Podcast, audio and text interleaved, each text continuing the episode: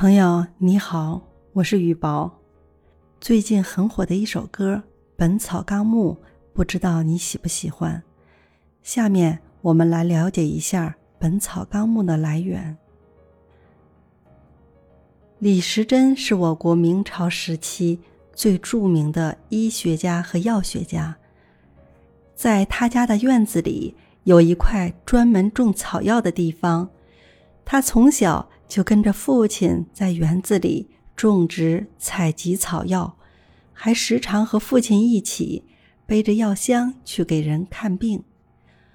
李时珍长大以后，决心收集、研究更多的药材，来医治各种疑难杂症。他一边四处行医，一边采集当地的各种草药。他总是背着一个竹篓，拿着工具。行走在大山之间，为了采药，他不惧艰险，常常深入到野兽出没的大森林里去。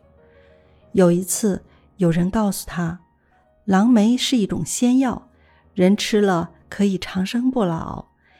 李时珍不信，他找来狼梅一看，原来是一种奇形怪状的果子，吃了可以解渴。药性最多和梅子性子差不多。还有一次，李时珍听说有一种用红色草药熬成的汤，人们筋骨酸痛时喝了这种药就能治愈。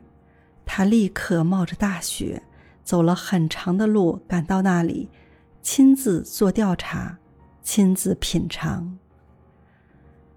后来，名气很大的李时珍。还到过北京，担任过医官。他利用各种机会，虚心向其他名医学习，也向药农请教。他还对前人和自己的经验加以总结，用二十多年的时间，写成了流传后世的药物学巨著《本草纲目》。直到今天。还有很高的研究和使用价值。实践出真知，没有经过亲身实践，对事物的结果就不要妄下结论。同时，也只有实践，才能让我们得出实事求是的论断。